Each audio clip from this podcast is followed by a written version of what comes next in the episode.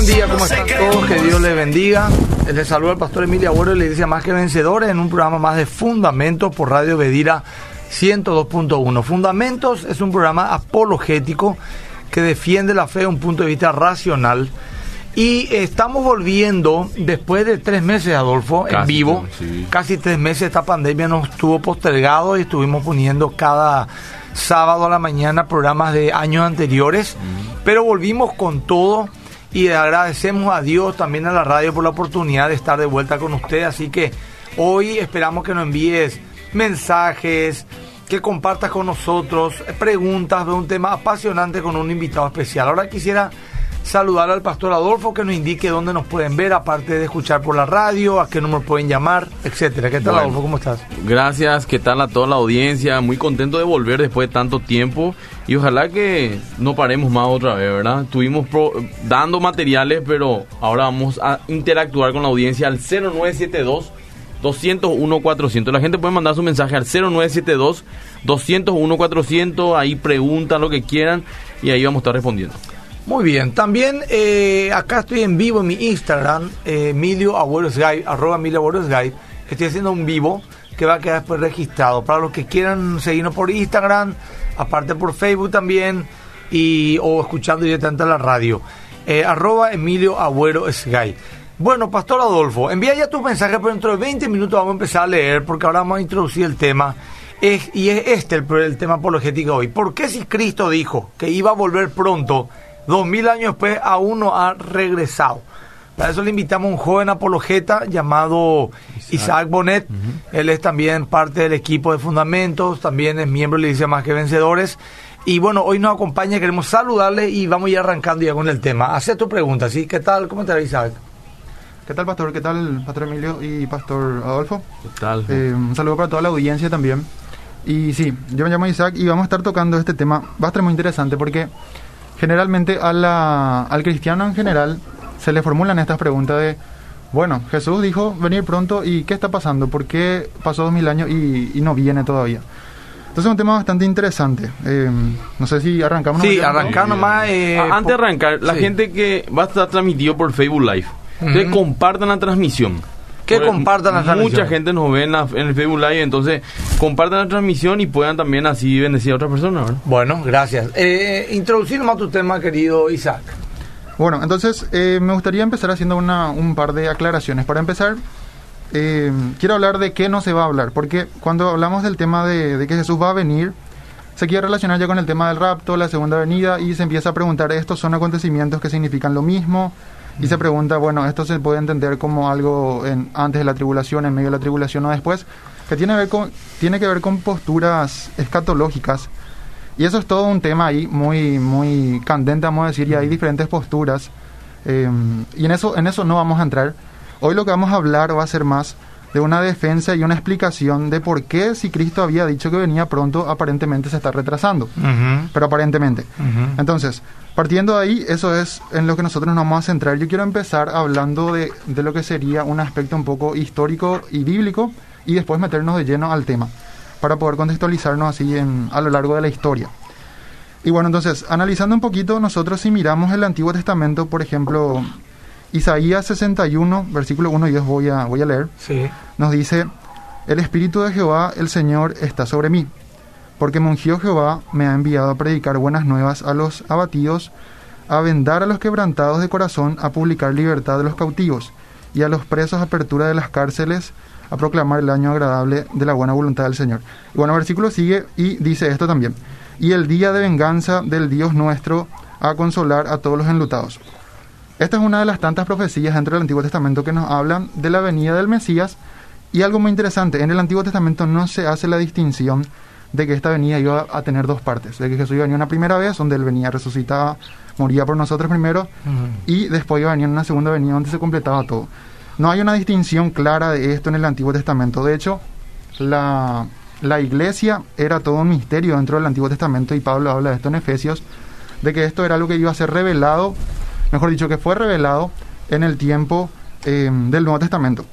Entonces, en el Antiguo Testamento esta idea no estaba clara. Cuando nosotros llegamos al Nuevo Testamento, ahí sí aparece la idea de que Jesús viene otra vez por una segunda vez. Y entonces empieza a aparecer personas que empiezan a tergiversar estas cosas. Entonces nosotros tenemos una cita de, de Segunda Tesalonicenses, que justamente uno de los temas que vos estuviste predicando el domingo pasado, pastor. Y en Segunda Tesalonicenses capítulo 2, no sé si me pueden acompañar ahí la, la audiencia también le pido y Sí, sí, si me pueden ayudar con algunos versículos también. En Segunda Tesalonicenses capítulo 2, versículo 2, nos dice a nosotros algo muy interesante. Acá lo que pasó fue básicamente que, eh, bueno, el apóstol Pablo estuvo predicando, esto nosotros encontramos en Hechos 17 y todo eso, el aspecto más histórico, pero lo que pasa es que hay un problema. Se les habló a los de Tesalónica y se les hizo creer de que el Señor ya había venido. Mm. Y ellos se asustaron porque tipo se quedaron y iban a pasar por todo el, toda la, la catástrofe que, que venía después. Entonces, ellos estaban con, con miedo y con preocupación y Pablo responde a esto. Esta carta se escribe alrededor del 50 y 51 Ujú. después de Cristo. Entonces, este tema de, de la segunda venida ya, ya es tocado ya desde el primer siglo. Y eh, Pablo les responde y le dice que ellos tienen que calmarse. Si nosotros leemos el texto, dice, em, dice que no os dejéis mover fácilmente de vuestro modo de pensar, ni os conturbéis, ni por espíritu, ni por palabra, ni por carta, como si fuera nuestra. En el sentido de que el día del Señor está cerca. Y acá voy a hacer un paréntesis, eh, voy a entrar un poquito en una breve crítica, porque da a entender de que el día del Señor no está cerca. Pero todo el Nuevo Testamento nos pinta a nosotros de que el Señor viene pronto. Ah. Entonces parece que se contradice. El problema es simplemente un Estaba tema leyendo cuántos tesalonicenses. en 2 Tesalonicenses, capítulo 2, versículo 2. Ya.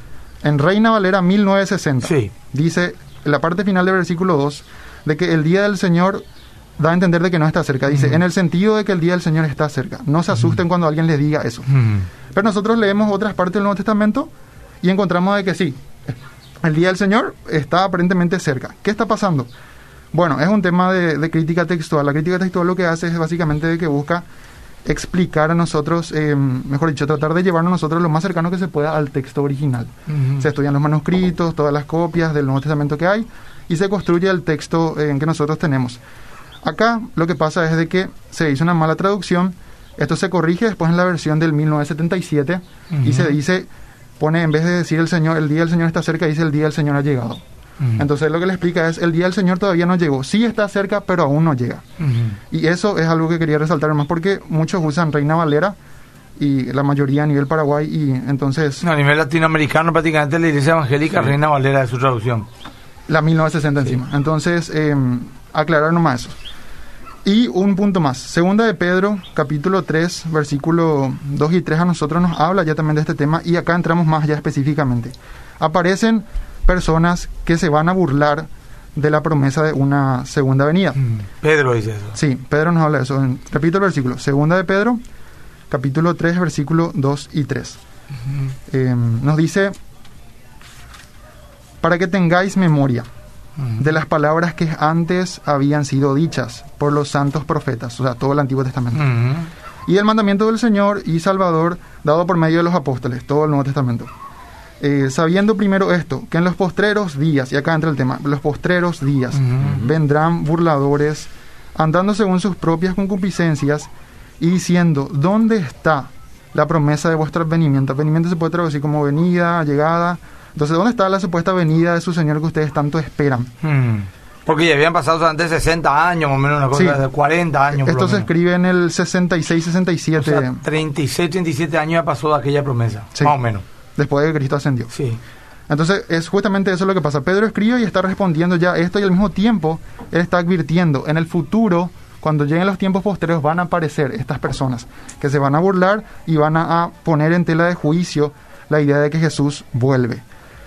Entonces, contextualizando esto, O nosotros... sea, hablar del futuro acá, en los postreros Sí. días vendrán burladores. Está hablando de que el día de mañana, Sí. está cuestionando que hoy muchos se burlan, pero que Exactamente. en los postreros días vendrán. Habla otra vez de un futuro. Aparentemente no dice será hoy ni mañana, sino hay todavía un tiempo por delante en el cual vendrán gente que se seguirán burlando de esta espera. Sí. Aparentemente en su tiempo ya había algunos. Claro. Cuando uno estudia todo, todo el capítulo, se, se entiende Sí, que eso aparentemente... yo creo que es así. Pero él está diciendo también que esto es una de las características del tiempo postrero. Ajá. Ahora, eso nos lleva a nosotros a, a una pregunta. Cuando nosotros leemos todo esto, que voy a responder más dentro de un ratito, quiero hacer una, unos, unos puntos más importantes tocar antes de eso. Pero bueno, suscita una pregunta. Si dice que esto es en relación a los tiempos postreros, ¿cuándo son los tiempos postreros y todo eso? Brevemente voy a, a tocar. Ahora, entendemos el contexto general. Se, se profetizó y se habló desde el tiempo de Pedro, desde el 60 ya, de que iban a venir personas que se iban a burlar. Nosotros vemos actualmente eso pasando. Cierto.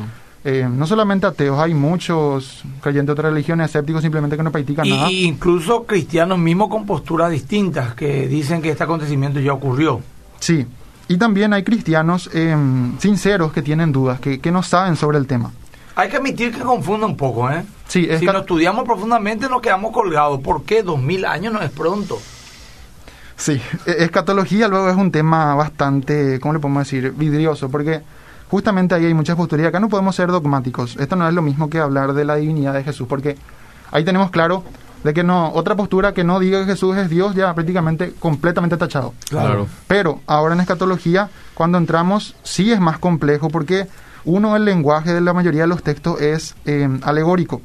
Y una cosa es entender, interpretar de forma alegórica y otra cosa es que el texto mismo sea alegórico. Son diferentes. O sea, que eso es un ratito más, pues, muy importante. lo que dice. Una cosa es cuando yo quiero alegorizar un texto y Sí. otra cosa es cuando ya el texto mismo es alegórico. Sí. ¿Me explico? Bueno.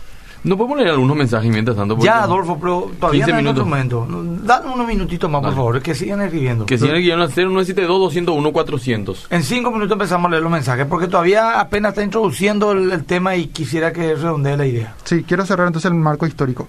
Entonces, entendemos ya esto una perspectiva rápida, así a pantallazo de, de lo que la Biblia nos dice.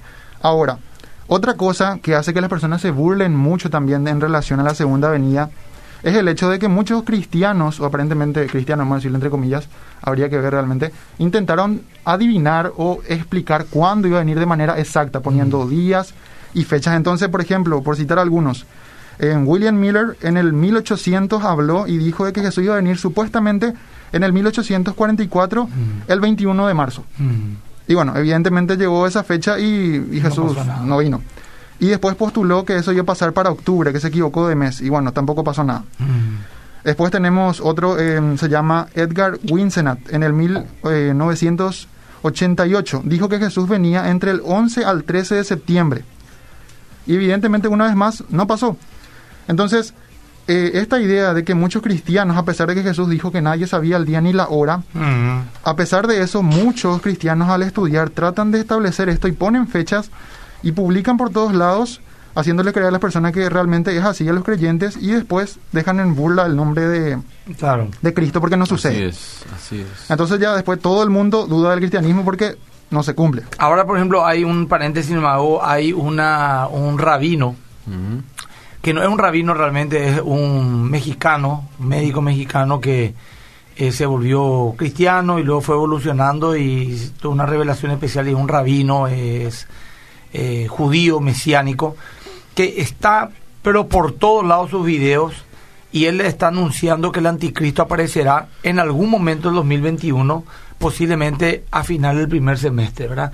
Y, y- y- y está, y basa sus predicciones en base a las fiestas judías y a titulares de los medios, ¿verdad? Lo que está pasando ahora en el mundo, etcétera, ¿verdad? Eh, muy interesante muchas cosas que dice, pero desde el momento en que vaticina casi con total categoría de que en cierto periodo de tiempo comprendido entre tal y tal fecha va a aparecer el anticristo, a mí ya me parece que la credibilidad de, eh, decae totalmente. Esto ya pasó muchísimo durante toda la edad de la iglesia por gente sumamente seria que uno dirá, este tipo sabe lo que está diciendo, ¿verdad? y, y después voy a ir dando, por un dato interesante que acá, eh, en, un, en un material que yo recomiendo, es teológico el material que te voy a dar, de John MacArthur, de la Segunda Avenida, donde también habla, ya es una información que voy dando para los apologetas, para los creyentes, para los teólogos que dicen, yo no quiero escuchar nomás un programa, yo quiero aprender, yo quiero profundizar. Para mí no es una broma este tema. Entonces, le, le, le recomiendo el libro de John MacArthur, La Segunda Avenida. Y aquí, por ejemplo, algunos de los títulos es ¿Por qué es necesario que Cristo regrese? ¿Es inminente la venida de Cristo? Eh, en realidad, ¿alguien sabe el día y la hora? El peligro de las expectativas insensatas, ¿verdad?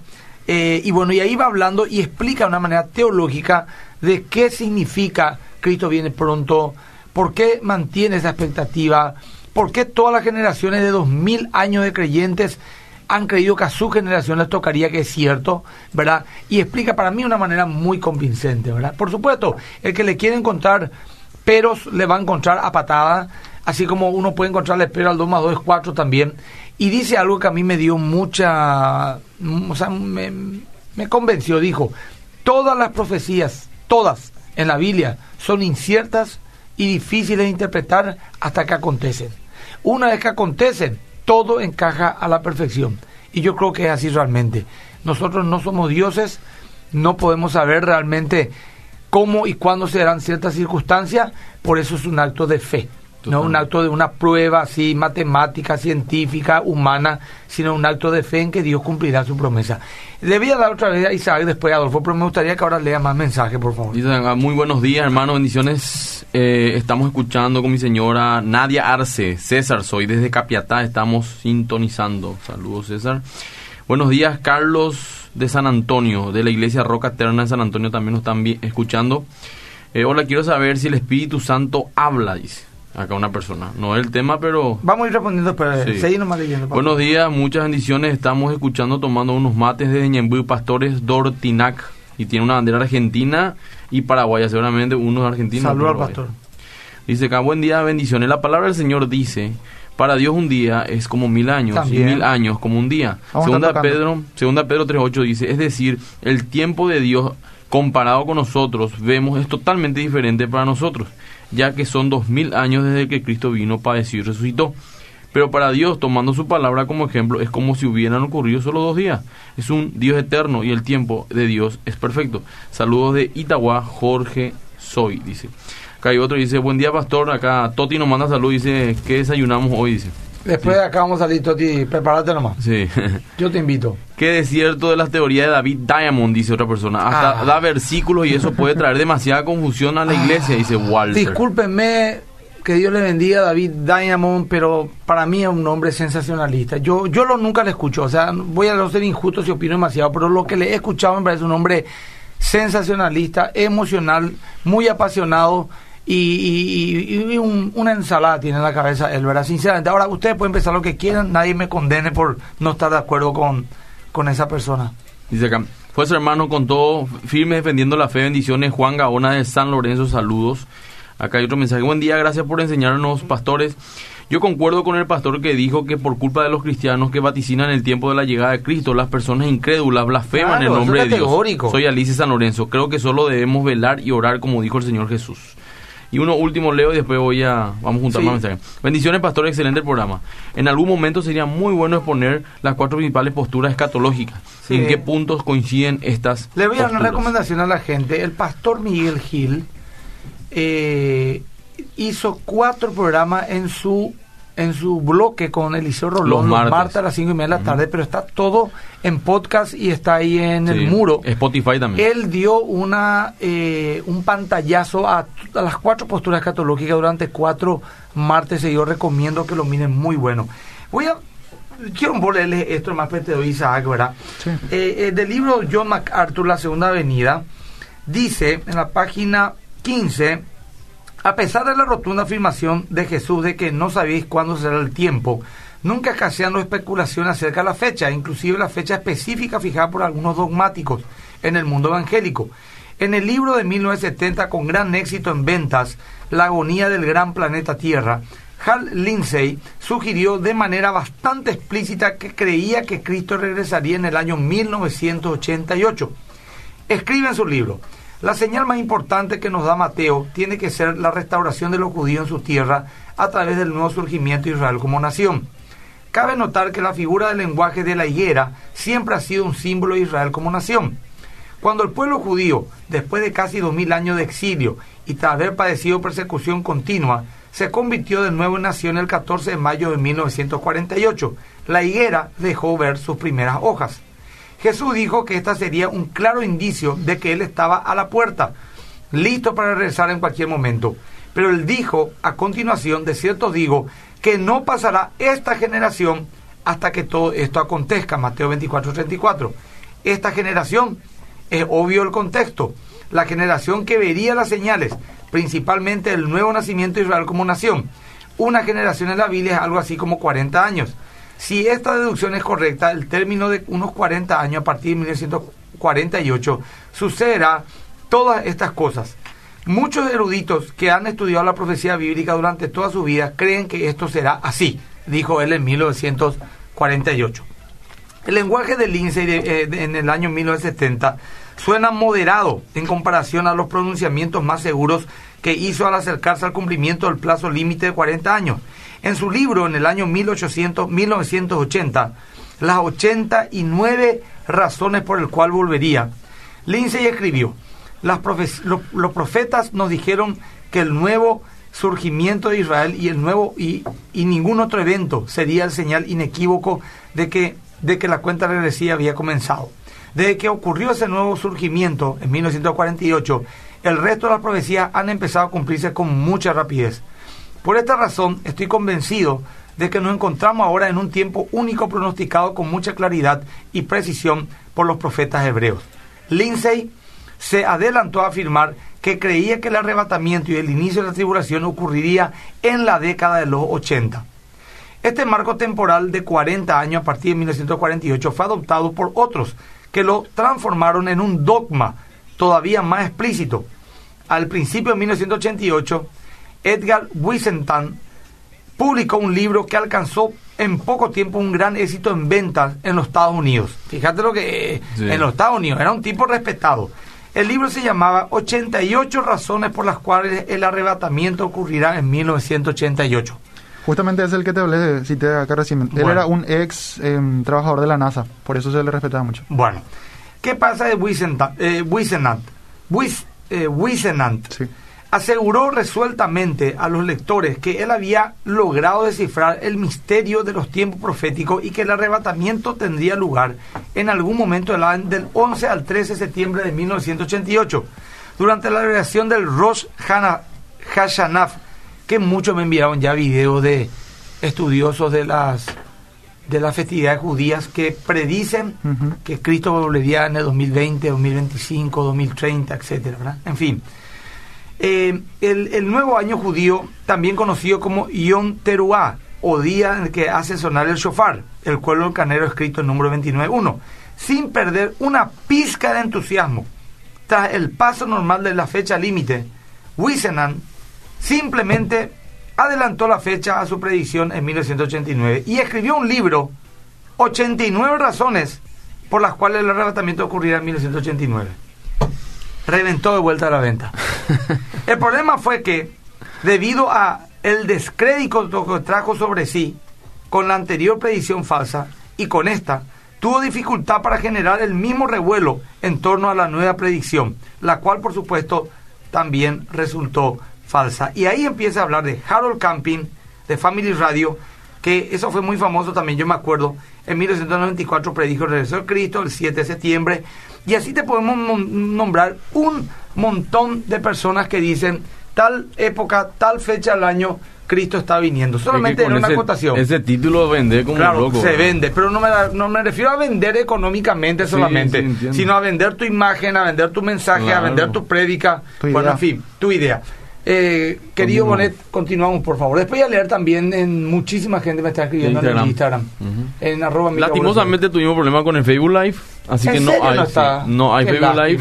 Pero, ¿Cómo queda esto? Y no, eso se alza en los podcasts de Spotify y eso, ¿verdad?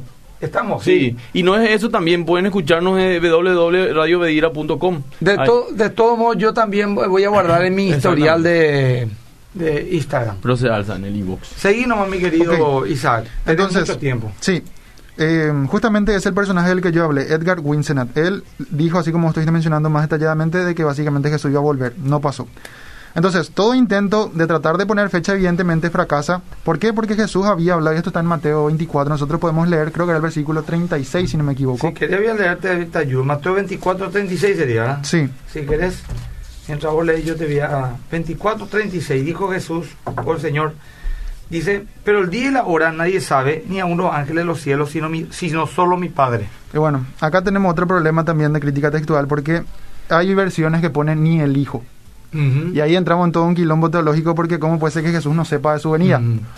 Y bueno, em, la traducción, que, o sea, los Esto manuscritos... fue el- el- lo de Quilombo fue en el griego original nomás, ¿verdad?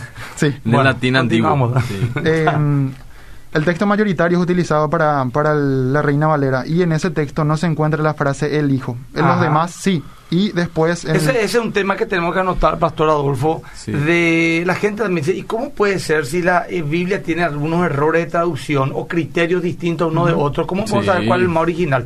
Ese es un tema fundamental y apasionante del tema de las traducciones bíblicas. Pero en fin, continuamos, Isaac. Entonces, eh, no, no vamos a entrar en eso porque es muy complejo y nos va a desviar el tema. Lo único que cito es de que lo más aceptable actualmente es de que sí se incluía en el manuscrito original ni el hijo. Pero ahí entonces hace falta una explicación teológica que, que- que existe, entonces eh, no hay tampoco por qué asustarse ni alarmarse. Eh, básicamente Jesús se, se desligó de alguna de sus, eh, vamos a decirle, no completamente... Atributos divinos. Sí, por ejemplo, él no era omnipresente cuando estaba Claro. como un ser humano. Ese ya es, digamos, parte de la teología de la divinidad de Cristo. Sí. Pero en fin, el punto es que Jesús dijo que nadie sabía ni el día, ni la hora, ni los ángeles del cielo. Sí, entonces, eso está claro. Ahora, necesitamos dar igual una respuesta a, este, a esta problemática. Acá vamos a empezar ya a entrar en, en responder lo que es eh, nuestro problema principal. ¿Por qué necesitamos una respuesta? ¿Por qué? Porque no se habla del tema aparentemente. Y bueno, los cristianos que tienen dudas sobre este tema piensan que no hay respuesta y no es así. Entonces hace falta de que nosotros eh, mostremos lo que la Biblia tiene para decir al respecto. Entonces, entrando ya en el tema, ¿dónde habló Jesús esto de, de, de vengo pronto y todo esto? En los evangelios ciertamente no hay. En los evangelios se habla de una venida, pero no la idea de que viene pronto. ¿Eso dónde se encuentra? Eso se encuentra en Apocalipsis. Y si nosotros vamos al libro de Apocalipsis, vamos a encontrar en varias partes del libro donde él repite esta frase de vengo pronto. Podemos mirar, por ejemplo, el 3.11, Apocalipsis 3.11. Claro. Vamos a aclarar que el Apocalipsis 3.11 habla, 3, 2 y 3 del capítulo de Apocalipsis, hablan de siete iglesias que existían literalmente en la época de la primera iglesia apostólica. Y en el 3.11, que es el escrito a la iglesia de Filadelfia, dice, Señor, he aquí ve- yo vengo pronto, retén lo que tienes para que ninguno tome tu corona. Bueno, y ahí, ahí resuena entonces esta frase, yo vengo pronto. Y bueno, y a partir de acá nosotros podemos seguir mirando y vamos a encontrar, eh, por ejemplo, otro texto que, que aparece también es el capítulo 22, ya el último. Y de hecho el más sonado es este. En el capítulo 22 hay unos cuantos, dos o tres, pero del versículo 20, en prácticamente ya cerrando la... 22.20. Sí, El que da testimonio de estas cosas dice, ciertamente vengo en breve, amén, sí, ven Señor Jesús. Entonces, este es nuestro texto. Este es el principal y el más famoso del cual las personas se agarran y dicen, acá está, Jesús dijo, ciertamente yo vengo pronto, yo vengo en breve, dice la, la Reina Valera. Eh, ¿Qué está pasando? Jesús dijo eso y pasaron ya dos mil años y nosotros no tenemos una, una venida de Jesús. Y Jesús, le, y, perdón, en Juan le dice, amén, sí, ven Señor Jesús, y no, no escuchó aparentemente esa oración y no vino. Entonces, ¿qué respondemos? Y hay una pequeña observación. La palabra eh, vengo pronto, o, o más bien el pronto en el griego original es una palabra que se pronuncia tajus. Y tajus se puede traducir como repentino o rápido, eh, no solamente como, como pronto. Ahora, tratar de responder esta problemática citando simplemente esto eh, es muy, muy débil. ¿Por qué? Porque de forma inconsciente o indirecta yo estoy diciendo de que en realidad entonces Jesús no estaba diciendo vengo pronto. Porque si yo digo que en realidad la traducción correcta es decir vengo rápido o de manera... eh, ¿Cuál sería otra palabra? Eh, veloz, por ejemplo. Si yo vengo de forma veloz, entonces no hace referencia a un tiempo de, dentro de poco tiempo, sino en cualquier momento, pero de forma rápida. Pero no, el texto está diciendo de que él viene pronto. Entonces, aparentemente otra vez queda sin solución nuestro problema. Y acá vamos a entrar a lo que estaba, uno de los, de los comentarios de la audiencia. Justamente citó ya lo que Pedro decía. Y vamos a meternos un poco de lleno en lo que habla Pedro.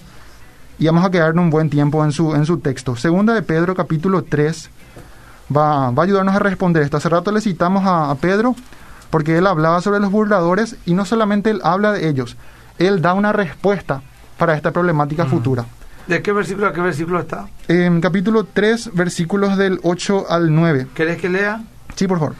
Eh, dice, mas, oh amados, no ignoréis esto, que para el Señor un día es como mil años y mil años como un día. El Señor no retarda su promesa según algunos lo tienen por tardanza, sino que es paciente para con todos, no queriendo que ninguno perezca, sino que todos procedan al arrepentimiento. Pero el día y la hora del pero el día del Señor vendrá como ladrón en la noche, en el cual los cielos pasarán con gran estruendo y los elementos ardiendo serán deshechos y la tierra y las obras en ella que en ella hay serán quemadas. Eso dicen esos tres versículos. Sí. Acá vamos a tocar tres puntos y yo formulé de una forma sencilla para que la audiencia se le quede. Y para el que está escuchando, de todo lo que estuvimos hablando, esto es lo más importante. Nosotros podemos dividir en tres puntos estos tres versículos. Uno, la perspectiva de Dios. Dos, la paciencia de Dios. Y tres, el día de Dios. La perspectiva, la paciencia y el día. Sí. Entonces, y voy a tratar de, de entrar dependiendo de cuánto nos da el tiempo un poquito en cada uno para que nosotros podamos entender mejor realmente qué es lo que pasa. Entonces, se, se postula nuestro problema, Pedro nos advierte de esto va a pasar en el futuro, nosotros estamos ya pasando aparentemente por esto y va a seguir pasando. Entonces, ¿qué responde? Punto 1, versículo 8, como vos repetiste, como vos dijiste, pastor, vuelvo a repetir yo, dice, mas, oh amados, no ignoréis. Es un llamado de atención a volver a recordar algo. No ignoréis, porque ya sabían, pero estaban pasando por alto.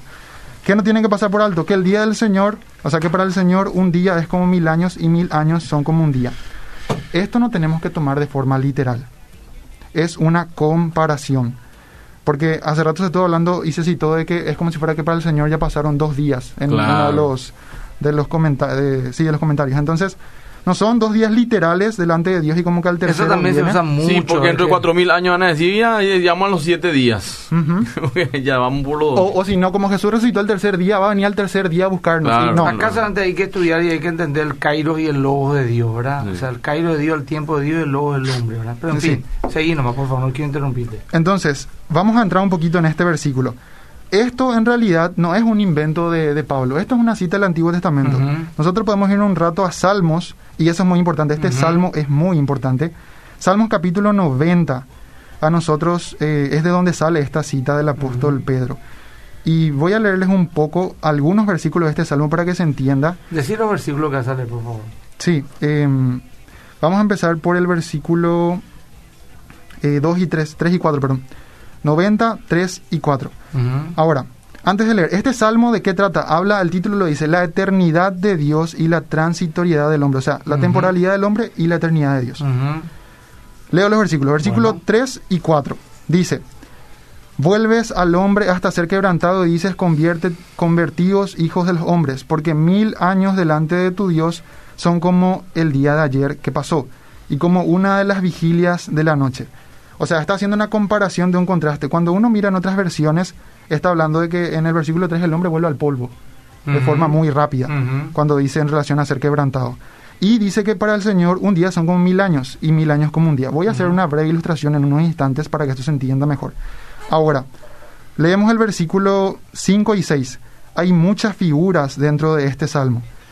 Los arrebatas como con torrentes de aguas. Son como sueño, como la hierba que crece en la mañana, versículo 6 ahora, en la mañana florece y, y crece y en la tarde es cortada y se seca. Eh, uno más, 9 y 10. Dice, porque todos nuestros días declinan a causa de tu ira, acabamos nuestros años como un pensamiento. Los días de nuestra edad son 70 años, y acá sale el famoso promedio también de 70-80. 70 años, y siguen también los es, más es una robustos. profecía.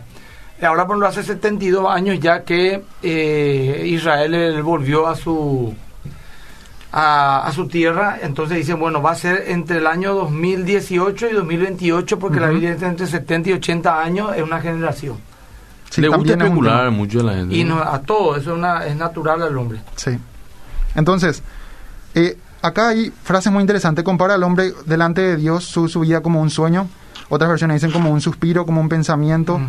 Eh, y habla, habla de la hierba que a la mañana está, después eh, con el sol se seca y después se corta. Mm. Entonces, la vida del hombre delante de Dios es así. Y acá quiero usar una ilustración para que la gente pueda entenderme mejor. A mí de pequeño me gustaba mucho la, la naturaleza y los animales. Al final no me volví veterinario, pero igual conozco mucho. Ahora, uno de los animales, en este caso uno de los insectos que nos sirve para ilustrar es la polilla. Cuando nosotros miramos a la polilla, la polilla eh, es una mariposa nocturna. Es decir, que pasa por el periodo de metamorfosis donde era una larva, entra el huevo, se rompe el capullo y sale una mariposa. Mm. Eh, en este caso le llamamos polilla. Y esta polilla, muchas de ellas nacen sin boca ya. No Mm. pueden comer. Y solamente viven cuatro días. Ujú. y solamente viven para reproducirse y después ya mueren. Mm. Entonces, Qué interesante. ¿a qué yo quiero llegar con esto? Cuatro días es la vida de una polilla, desde que se convierte en polilla hasta que muere. Cuatro días es parte de nuestra una sola semana que tenemos tantos en nuestro en un solo año y de toda nuestra vida. Haciendo una- un análisis, en un año nosotros vivimos la vida de casi 100 polillas. O sea, En un año. sí. Y si nosotros calculamos ese- en base a lo que dice el texto acá en Salmos, pone- vamos a poner el promedio de 70 años para el ser humano. Sí. 700 Eh, vida de una polilla vivimos en 70 años. No tantas, no tantas, tampoco llegamos a tanto. Pero son casi 6.500 polillas. Ah, ah, perdón, perdón. Sí, claro, 7000. sí, ¿no? Entonces, casi, casi 6.500 en 70 años. ¿Y cómo entendemos esto? Es como si fuera que, si nosotros pensamos en una sola polilla que vive todas estas vidas, como si una y otra vez tuvo que volver a nacer y revivir, Ah. revivir, revivir. Nació y murió, nació y murió. 6.400 veces y yo no morí ni una vez todavía. Mm. Entonces, Claro. Me- eso nos vuela la cabeza. ¿Por Ah. qué? Porque para esta polilla es toda una vida, cuatro días. Y para mí es parte de una de tantas semanas que yo voy a tener en mi vida y que yo voy a pasar. O sea, mirando la cosmovisión, cambia totalmente muchas perspectivas. Entonces, acá la percepción del tiempo se vuelve subjetiva. ¿Cómo yo percibo el tiempo? Para mí es mucho, para, el- para la polilla es mucho, para mí es poco. Entonces, para mí mucho es una, un- toda una vida de 70 años y Ah. 2000 años es muchísimo también. Delante de Dios no, porque justamente eso es lo que habla el texto, de que la vida del ser humano es como un parpadeo, quizás como otra ilustración, bueno, yo parpadeo en menos de un segundo. Entonces, Dios parpadea y pasó 2000 años, Ujú. hablando metafóricamente. Quiero, porque- quiero nomás que quiero nomás que redondee esta perspectiva, leemos unos mensajes y después vamos a las otras dos más. Y no te olvides, eh, Isaac, que estamos haciendo 20 minutos nomás ya para Sí. que vos más o menos manejes tu material. Adolfo, ¿tenés alguna idea de leer también Sí, acá mucho de... Voy a leer por acá unos cuantos también de Instagram. Dice acá, buen día, bendiciones. Todos los sábados le escucho. ¿Cómo se llama el libro que citó el pastor? Dice. Ra. Sí, Eh, la claro. segunda venida de Cristo del pastor John MacArthur. Hay bastante, creo. Y si no hay, manda a traer por internet o buscar en PDF. Acá dice, justo estaba por mencionar para que escuchen al pastor Gil sobre esos temas, dice. Sí. Así mismo. Pastor Gil también habló de esto. Buen día, bendiciones, pastor. El tiempo de Dios es perfecto. Le estoy escuchando de San Ignacio Misiones, Yanni Obregón, que lejos de allí. Dice acá, buen día. Saben que en estos días uno de nuestros líderes de célula dijo que esto hoy en día muchos de los que de- los del mundo se acercarán a las iglesias y más a la evangélica, dice, por el temor a no ir al infierno y muchos de los hermanos que ya estaban en la iglesia van a tener la disminución de su fe y menos atracción hacia la iglesia, ya que a muchos le hacen dar consulta de dónde está Dios y por qué permite tantas muertes si Él le, Él le da sanidad y muchos no saben qué responder y eso... Tenemos ¿Qué también un tema. de eso? dice? Tenemos también ese tema. Vamos a hablar Vamos de, a hablar. Está de en por el qué Dios programa. permite la pandemia. Así mismo. Es un tema ya. Buen día, siervo. Ustedes, pastores, conocen al doctor Adrucín, dice. Sí. ¿Sus prédicas de la venida del Señor es de credibilidad? Pregunta. Yo no y yo lo considero al Ducín un hombre de Dios, un predicador, pero también ha hecho muchas declaraciones muy rimbombantes Sí. que, que más va por su especulación que por lo que la palabra de Dios dice. Sin desmeritarle como siervo, lo tengo que ser sincero. Me parece que él ha hecho muchas declaraciones que no se ajustaron a, a la Biblia más que en sus emociones o algo así. Pero en fin, eh, tiene muchas hombre de Dios, no un Dios hombre. Exactamente. Segunda Pedro 3, versículo 9, es la razón por la cual Dios aún no viene. Cristo viene hasta cuando la mayoría pueda ser salvo. No quiere que ninguno perezca, sino que todos puedan ser... Claro, pero yo me pongo en en el- en la mente de un excepto y diría, pero pronto dice en nuestro idioma. No, dice, por ejemplo, pronto según Dios, por ejemplo, dice pronto, y la gente entendía pronto, y los apóstoles entendían pronto, y creyeron que era su generación por pasados mil años. No, si decía, por lo pronto según mi óptica, por ejemplo, ahí entonces, bueno, pero está bien. De todos modos, al final, reitero, podemos ver, podemos mirar, al último, toda profecía es complicada de entender hasta que se cumpla. Una vez que se cumpla es entendible, y segundo, es un acto de fe, sin duda alguna. Y fe no significa, voy a creer nomás por creer, no, fe, fe significa en que aunque yo no entienda muchas cosas, creemos que Dios sí lo entiende. Y eso no es ser ciego, porque ¿cómo podemos pretender saber todo lo que Dios pretende? O sea, eh, cuando un ateo, por ejemplo, te dice, ah, entonces eh, Dios, eh, hay cosas que no podemos saber de Dios y nos gusta la palabra misterio. Por supuesto. Si para lo humano solamente hay tantos misterios, para la naturaleza hay tantos misterios, ¿qué será Dios? Si a Dios se le pudiese entender 100%, o Él no es Dios o nosotros no somos dioses, ¿verdad? Entonces, al último, yo quiero aclarar, no va a haber una respuesta que va a llenar 100% de tu intelecto, no lo va a haber. Pero sí podemos entender más profundamente cómo Dios piensa Sí. y algunas cosas no está aplicando Isaac. Yo tampoco me estreso en defender a Dios en ese aspecto. En profecías, Todas cuestiones son muy complejas hasta que se cumplen. Y esta profecía aún no se cumplió. Eso es lo que yo diría finalmente. Pero te escucho ahora. Hola Fundamento, podría hacer un programa en la diferente traducción en la Biblia y qué Biblia recomienda. Niki de Capiatá. Vamos Muy interesante, sí. Acá dice, en su libro Las siete edades de la iglesia, dice, no sé.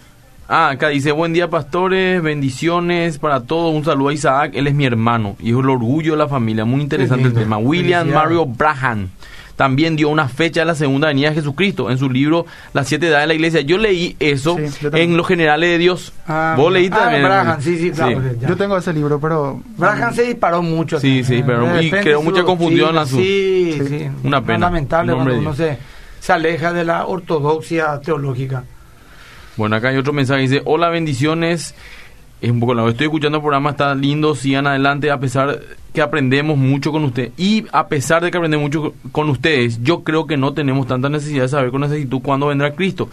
Nos debe devastar lo que Jesús y estar preparados, como dice el velat y orad. Por eso hay que... Bueno, y Eh, ahí- si a alguien le gusta una respuesta teológica, que a mí por lo menos me llena mucho, en este libro de Daniel yo encontré. Muy interesante está. También puede ser que ya no es un libro muy baratito, pero todo buen cristiano debería tener en su biblioteca. Es Teología Sistemática de Wayne Gruden. También, Él también bueno. habla muy bien ahí de ese tema. Buenos días, mi hermano pregunta. El último profeta fue Juan. Y los profetas de hoy entonces no son profetas. Esa no es mi es pregunta. el tema ahora mismo. No el es pero apasionante el tema, pero no vamos a hablar. Buen día, ¿cómo encuentro el podcast del Pastor Gil? Excelente programa. Está en, ¿Cómo? en Spotify, está en el e-box también de Obedira, de Radio Obedira. Ahí tienen que buscar el según el nombre. ¿usted le Un último uno? mensaje.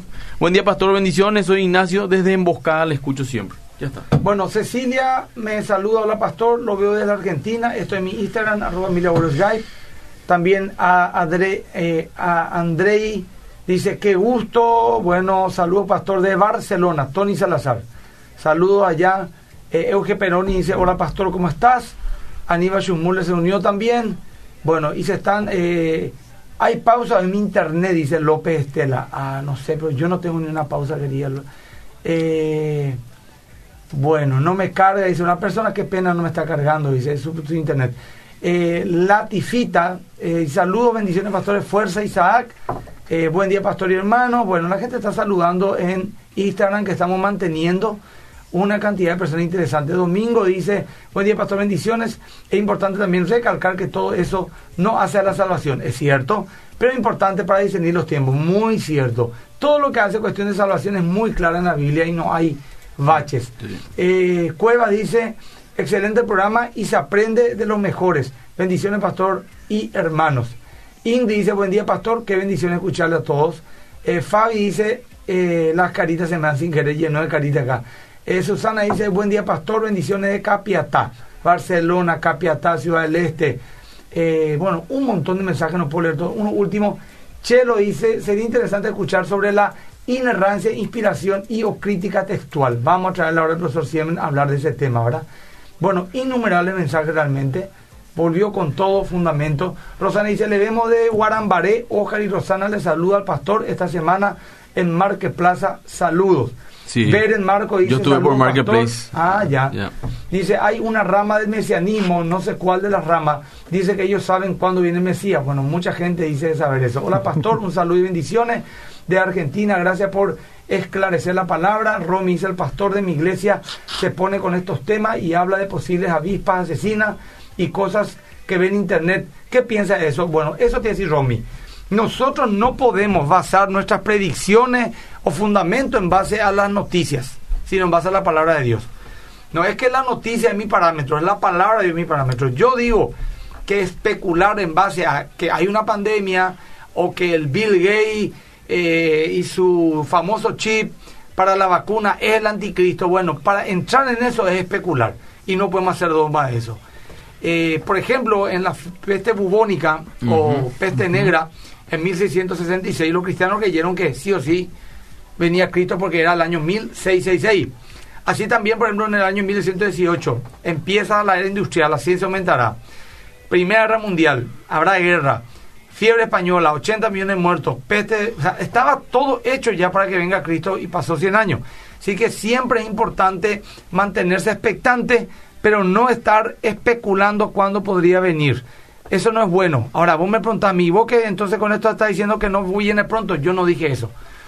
Yo digo que no hay que estar especulando. Sencillamente hay que estar predicando y evangelizando. Bueno, tenemos 10 minutos, Isaac, perdón, pero es así el programa, ¿verdad? Eh, Pasa muy rápido. Cosas.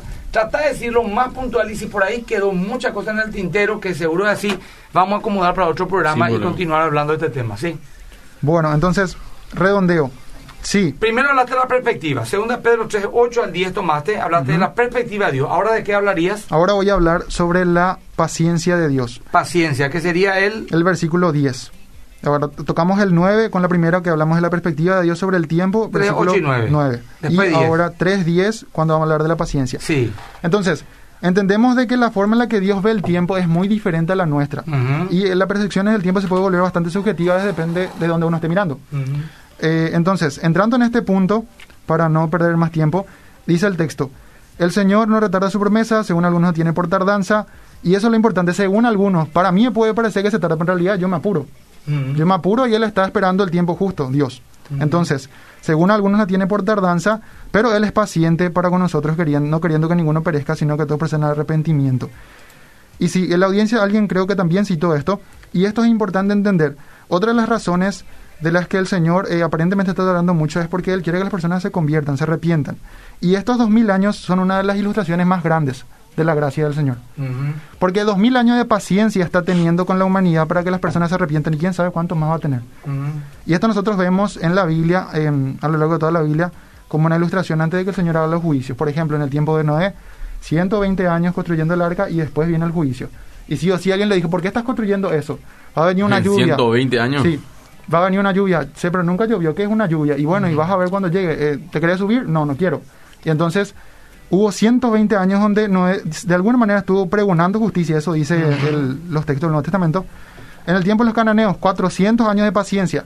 Entonces, siempre hay un tiempo de gracia bastante grande donde Dios eh, eh, espera para que las personas se arrepientan. Y este tiempo de 2000 años desde que Cristo ascendió hasta ahora es básicamente eso, el tiempo de la muestra de la paciencia de Dios. Entonces los ateos que se burlan y de repente salen a decir, eh, 2000 años y ahí no vino, y bueno, ¿sabe qué va a pasar? Cuando ellos estén delante de Dios, ellos no van a poder decir, no tuve tiempo. Porque justamente eso es lo que más van a tener. Oportunidad y tiempo para arrepentirse. Toda su vida van a tener para darse cuenta de que el cristianismo era verdad. Entonces, y justamente esto, haciendo una suposición, si el cristianismo fuese verdad, ellos deberían estar agradecidos de que Cristo todavía no vino. Porque si, si Él venía, ellos tendrían problemas. Entonces, ellos de- de- deberían de ser gratos con la idea de, de, no, de la no aparición de Cristo todavía, si es que el cristianismo es verdad. Y nosotros tenemos argumentos para hablar en relación a la veracidad del cristianismo.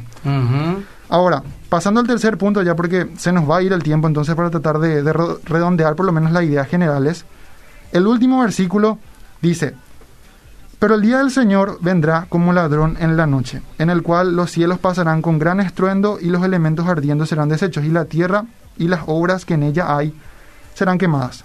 Entonces ahora entramos en lo que sería el día de Dios. Acá puede surgir un pensamiento. Las personas pueden decir, bueno, tanta gracia, tanta misericordia, tanto tiempo para, para arrepentirse, vamos a hacer lo que queremos, total, probablemente no viene ni siquiera en esta generación. Ujú. Bueno, para que no pase eso, Pedro hace el contraste en el versículo 10 con el pero. Pero el día del Señor vendrá como ladrón en la noche. ¿Qué nos está diciendo? Sí, miren, el Señor tiene mucha paciencia, no quiere que nadie se pierda, quiere que todos se arrepientan, se acerquen a Él. Pero ojo, no vaya a creer que por eso vos tenés eh, rienda suelta para hacer lo que querés. Pero el día del Señor va a venir como un ladrón en la noche.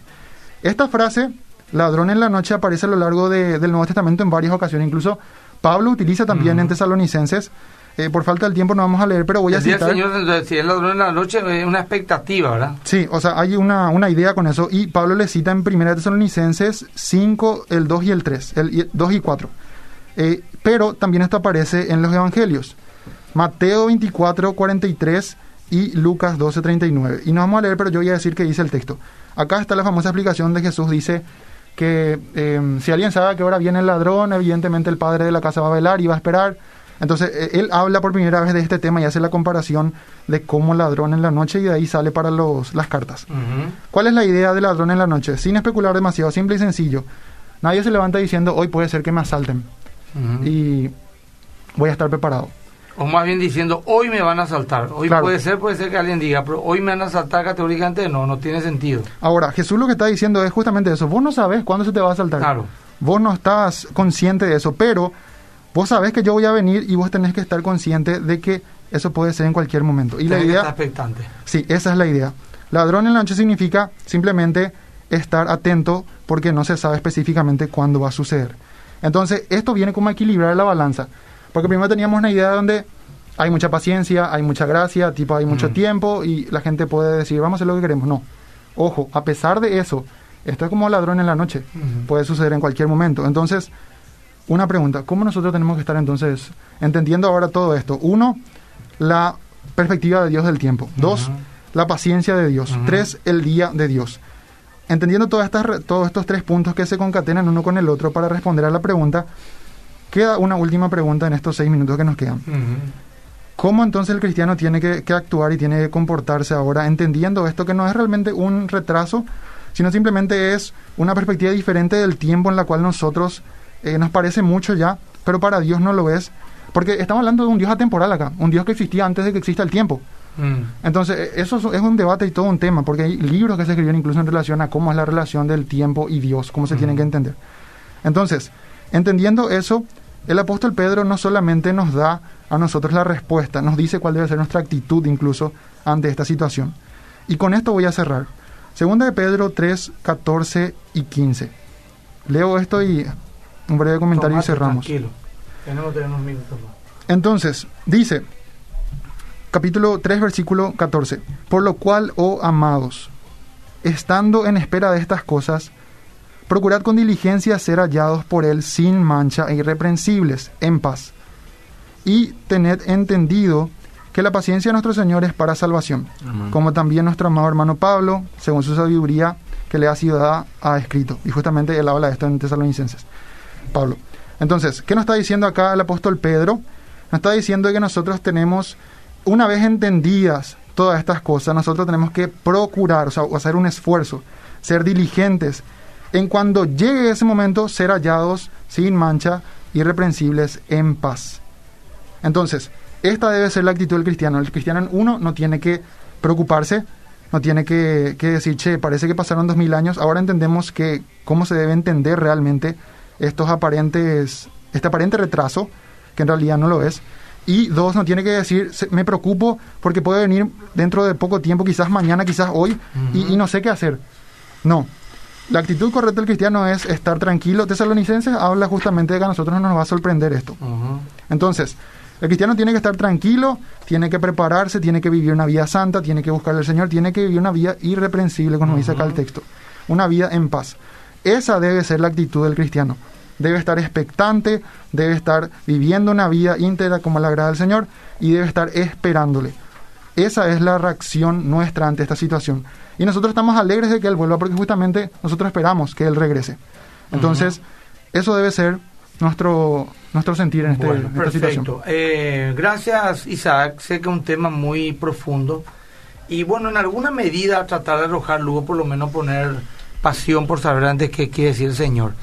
Entonces hablaste de la perspectiva de la paciencia y de día del Señor basado en 2 Pedro 3, 9 al, 8 al, 3, al 10 y también tocaste 2 Pedro 3, 15 que dice el Señor eh, y tened entendido que la paciencia de nuestro Señor es para salvación, para eh, como también nuestro amado hermano Pablo según la sabiduría que Dios le ha dado os ha escrito. Se refería a la epístola. Dice aquí, casi en todas sus epístolas, hablando de ella en estas cosas, entre las cuales hay algunas difíciles de entender. Así que en gran medida podemos hablar algo, pero la respuesta a esto es teológica, sin duda alguna. El que no le llena la teología, bueno, pues bien, eh, como dice aquí la, la, última, el último versículo, dice, para que los indoctos lo tuercen a su, para su propia perdición, ¿verdad? Es una cuestión teológica, espiritual, y quedamos cortos. Yo creo que tenemos que evaluar con el equipo el volver a hablar, incluso, como hizo el pastor Gil, ver también otras perspectivas, ¿verdad? Que hablan de y explican eh, de, de, cómo se podían interpretar. A mí me gustó mucho, como dice, lo recomiendo antes de terminar, John MacArthur, en su libro La Niña, me parece bastante interesante su postura teológica al respecto de ¿es inminente la venida de Cristo? Si era inminente, porque aún no ha llegado. Muy interesante. Bueno, ah, me gustaría hacer un recuento ahora de, de lo que está ofreciendo la Iglesia Más que Vencedores. Estamos todos los domingos a las 10 de la mañana por, la, por el canal 13. a las 10 de la mañana también el domingo en vivo en, en Facebook, Instagram y Twitter. A las 10 y a las 5 de la tarde. Y a las 5 de la tarde, ¿verdad? A las Eh, 11 estamos por la RCC los sábados y los domingos. A las 11 de la mañana la RCC. Y en no, la... Adolfo, Adolfo, no estamos los domingos en la RCC. Sí, estamos. Bueno. Espera un poco, porque estamos en tantos lugares, Adolfo, no- Sí. no quiero nomás, mira, vamos a resumir en esto. Estamos a las, en la televisión, canal 13, 10 de la mañana los viernes, los domingos. En enlace estamos a las 6 y media de la tarde los sábados. En la RCC estamos a las 11 de la mañana los sábados, hoy a las 11 de la mañana. Estamos, hasta ahí nomás. Y eh, nuestra prédica en vivo a las 10 de la mañana y a las 5 de la tarde los domingos. Por Facebook. Live, YouTube, Facebook Live, YouTube, Instagram, todo. Todas las redes sociales. Este, más que en está a full. Aparte tenemos el programa Fundamento. Aparte también está mi Fe esposa. Práctica. Fe Práctica. Mi esposa está también con, eh, con, con Bíblica Fe, que es un devocional que tiene los jueves a la mañana. Eh, Ocho y media de la mañana. También estamos lanzando cápsulas que vos podés pedir todas las cápsulas de la iglesia más que en celular 0983 777 717. Así que Culto de jóvenes los sábados. Culto de jóvenes los sábados, los culto de, miércoles. de los miércoles del Pastor Vicente Mesa. Todo online. Entra, si no tenés iglesia o, o de repente como una persona me dijo que es lastimosamente es triste, ¿verdad? me dijo, mi congregación no, no usa redes sociales, yo hace tres meses no me congrego prácticamente. Bueno, ahí tenés herramientas para mantener tu fe fuerte en medio de estos tiempos. Todos los datos, porque son tantos servicios que damos, vas a encontrar en las redes sociales Así o puedes averiguar al 20714 según tu necesidad. Matrimonio, personas que tienen que tener contención por el tema de la adicción a las drogas, noviazgo, Grupo eh, Areño. grupo areño, estudios bíblicos, distintos módulos, todo está, eh, eh, culto de niños, todo está ofreciendo eh, la congregación más que vencedores. Bueno, gracias Isabel nuevamente. Dios te bendiga y vos también Adolfo, nos pasamos por los todos. 30 segundos, Dios lo bendiga. Dios les bendiga.